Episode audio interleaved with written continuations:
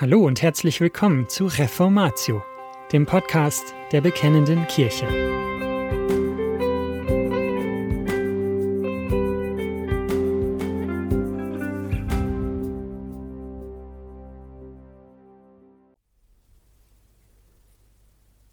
Das neue Selbst und unsere Antwort als Christen. Teil 2. Dieser Beitrag stammt von Haniel Strebel und ist in der BK-Ausgabe 92 des Jahres 2023 erschienen. Das neue Selbstverständnis. Im ersten Teil dieses Artikels haben wir erkundet, wie sich das innere Selbstverständnis im ehemals christlichen Westen durch langfristige, tiefgreifende Verschiebungen entscheidend verändert hat. Der Einzelne erschafft sich seine eigene Welt, anstatt sich an einer vorgegebenen Wirklichkeit zu orientieren. Die Sinngebung folgt aus der eigenen Bewertung, speist sich jedoch durch zahlreiche Außensignale. Der Selbstausdruck und die Bestätigung der Außenwelt nehmen einen zentralen Platz im menschlichen Streben ein. Außenorientierung wird unumgänglich für die Definition der eigenen Identität. Unterstützt wird dieses Selbstverständnis durch den gesellschaftlichen Konsens, einer radikalen Skepsis gegenüber der Erreichbarkeit von objektivem Wissen oder Wahrheit. Es ist entscheidend, wer im öffentlichen Diskurs zur Bestimmung des gesellschaftlichen Konsens gerade die Oberhand behält. Und die Antwort aus christlicher Sicht? In diesem zweiten Teil wird es jetzt darum gehen, wie eine Antwort aus christlicher Sicht auf unsere Umgebung und das Leben in dieser Umgebung aussehen kann. Zu einem ähnlichen Set von Fragen hat Daniel Strebel vor einiger Zeit eine Podcast-Serie publiziert unter dem Titel Christliche versus säkulare Beratung. Den Link dazu finden Sie in den Show Notes dieser Folge des Podcasts. Wir beginnen mit den grundsätzlichen Fragen nach erstens der Zugehörigkeit und zweitens nach der Zielrichtung von Veränderungen. Eine maßgebliche Rolle spielt daneben die Deutung der Sünde innerhalb des menschlichen Daseins, die ich in zwei Fragen behandeln werde. Drittens, wie erklärt sich die auffällige Soll-Ist-Abweichung? Viertens, wie ist es um die menschliche Grundverfassung bestellt? Von da aus geht es schließlich zur Frage, was ein gutes Leben vor Gott, also eine christliche Ethik, ausmacht. Fünftens, wo liegt die Quelle richtigen Handelns? Sechstens, welche moralischen Imperative zum richtigen Handeln gehen von der säkularisierten Gesellschaft aus? Die Fragen werde ich zunächst jeweils kurz in Tabellenform beantworten, bevor ich dies anschließend ausführe. Dieser Dreischritt orientiert sich an der klassischen Aufteilung philosophischer Grundfragen. Es geht zuerst um die Frage nach Gott und dem Sein, Metaphysik, dann um den Menschen, Anthropologie, und schließlich um die Frage des richtigen Handelns, Ethik. Überlegungen zur Frage nach der Wahrheit bzw. der Gewinnung von Erkenntnis, Epistemologie, finden sich im ersten Teil dieser Artikelreihe. Das war in diesem Podcast die Folge 110 oder aber nachzulesen im ersten Beitrag auf bekennende-kirche.de. Abgerundet wird das Panorama mit einem Minimodell und der Antwort auf die Frage, worauf sich unser innerer Blick richten soll. Wem gehören wir? Heutige säkulare Perspektive. Wir gehören in erster Linie uns selbst, in zweiter Instanz denjenigen, denen wir uns verpflichtet haben, insbesondere Eltern, Partnern und Kindern. Biblische Perspektive. Wir gehören dem Gott, der uns losgekauft hat, und sind Teil seines Volkes. Wer Gott aus seinem Denken und Handeln ausschließt, ist in der Frage der Zugehörigkeit auf einen Reduktionismus angewiesen. Die Achse, um die er sich in der Regel dreht, ist das eigene Selbst. Die Selbstverpflichtung wird zur Grundlage der menschlichen Existenz. Der Mensch bleibt damit auf sich selbst zurückgeworfen. Er vereinsamt. Dieser primären Verpflichtung an das Selbst folgt nachgeordnet eine willentlich eingegangene Verpflichtung im privaten Umfeld. In aller Regel sind dies Herkunftsfamilie und die selbst gegründete Familie bzw. familienähnliche Strukturen. Dementsprechend präsentiert sich auch die Gesetzeslage in unseren Ländern. Wir können Neugeborene beispielsweise nicht, wie in der griechisch-römischen Antike üblich, aussetzen. Wenn ich mir in erster Linie selbst gehöre, dann wird dies Auswirkungen auf meine Entscheidungen haben. Beziehungen werden angebrochen mit dem Verweis, zu sich selbst zurückkehren zu wollen. Die Bindungen an unsere Nächsten, Ehe, Familie, Freundschaften, tragen Vertragscharakter. Sie gelten so lange, wie sie uns ausreichend Nutzen versprechen. Die Rückbesinnung auf die Tatsache, dass der Schöpfer uns gemacht hat und nicht wir selbst, und dass ihm die gesamte Erde, also auch der Mensch, gehört, muss in Verkündigung und Seelsorge oft wiederholt werden. Gott erwirbt sich sein Volk durch das Blut seines eigenen Sohnes. Jesus selbst bezahlte das Lösegeld für den Loskauf vom Sklavenmarkt der Sünde. Die Anerkennung des grundsätzlichen Herrschaftsanspruchs und Verfügungsrechts Gottes über das eigene Ich kann heute nicht genügend hervorgehoben werden, weil auch in christlichen Gemeinden dieses Verständnis oftmals auf ein anders erlebtes und gelebtes Verständnis in der Alltagswelt prallt. Veränderung wozu?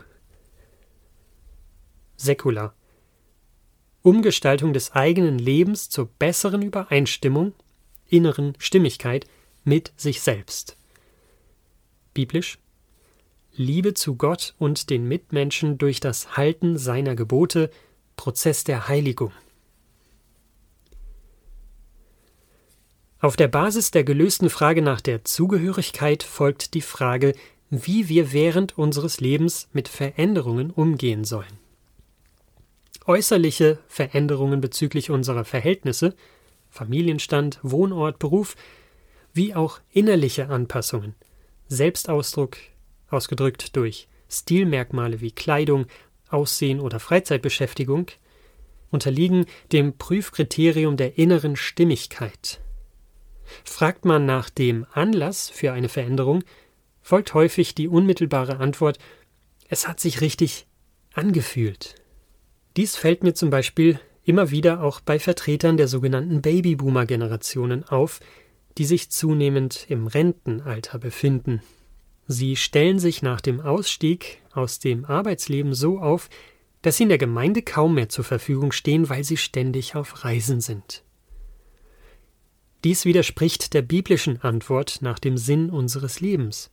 Die Aufgabe unseres Daseins besteht darin, Gott und den Nächsten zu lieben.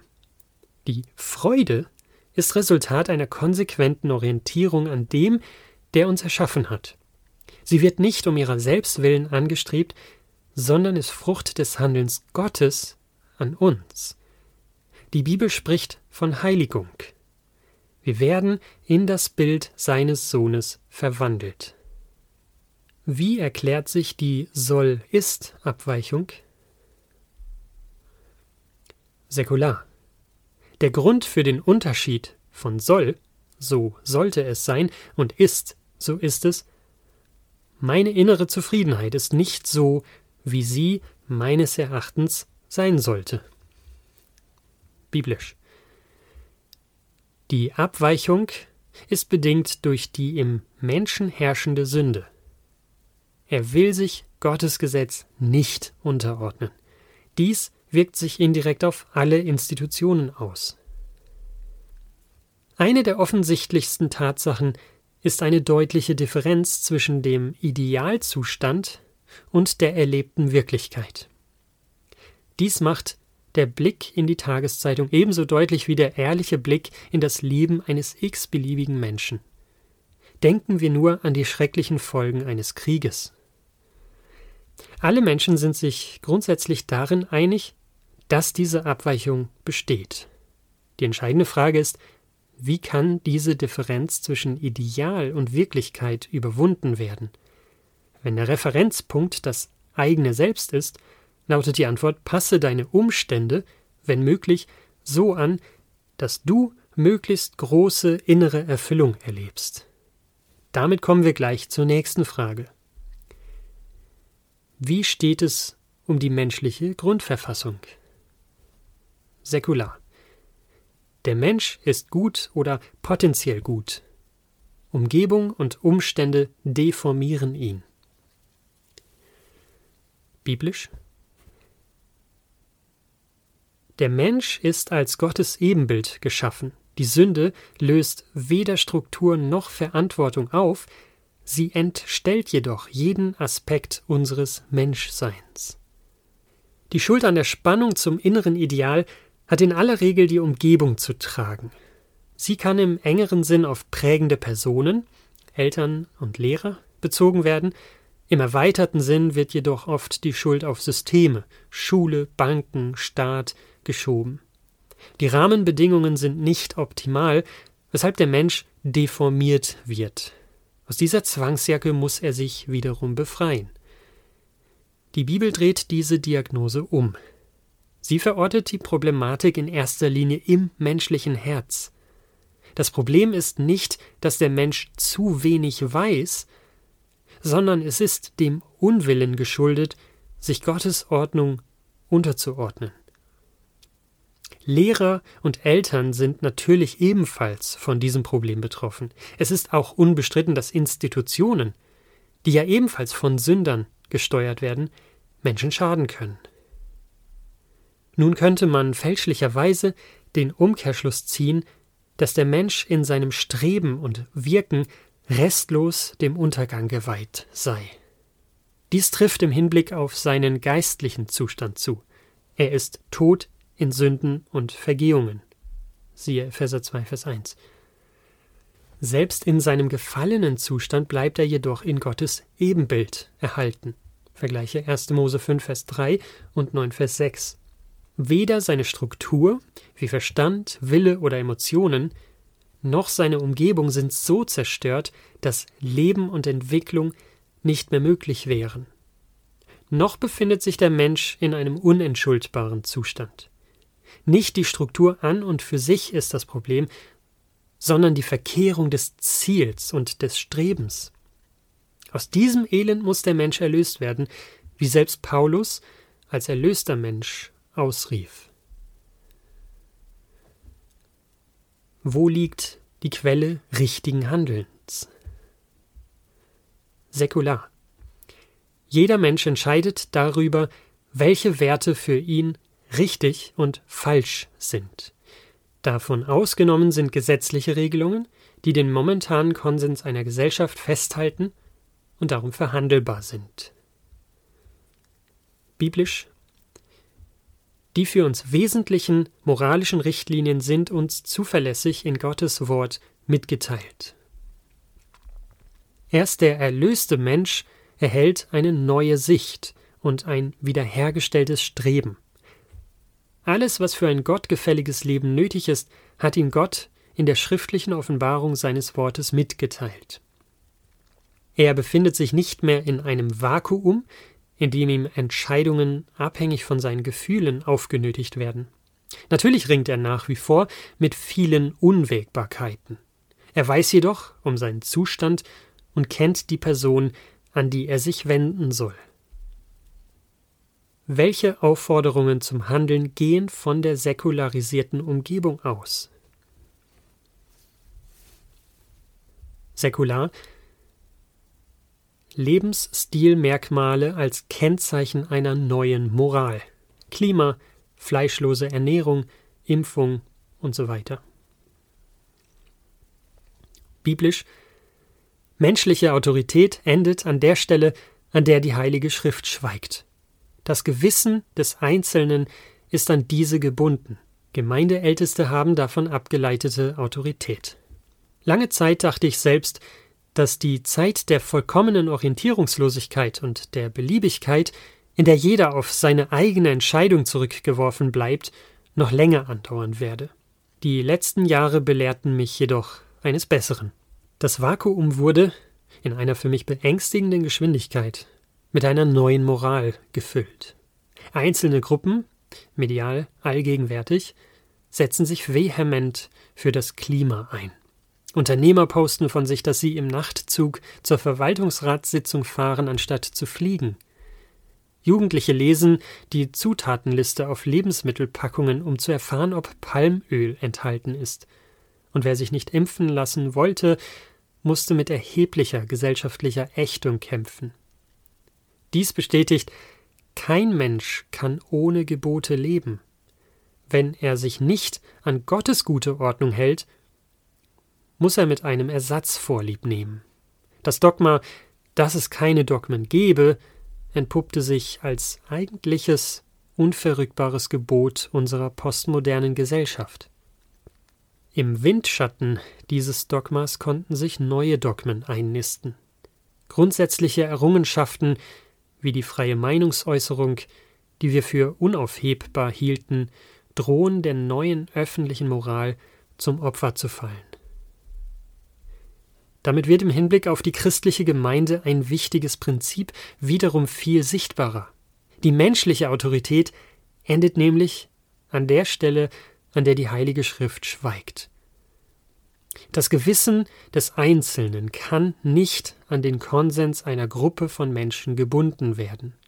Die Autorität der verantwortlichen Ältesten einer Gemeinde gilt beispielsweise nur auf Grundlage der göttlichen Offenbarung.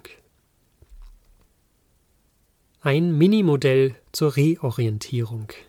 Trevin Wax hat die innere Blickrichtung als Vorgabe für das menschliche Streben in unserer postmodernen Zeit treffend zusammengefasst.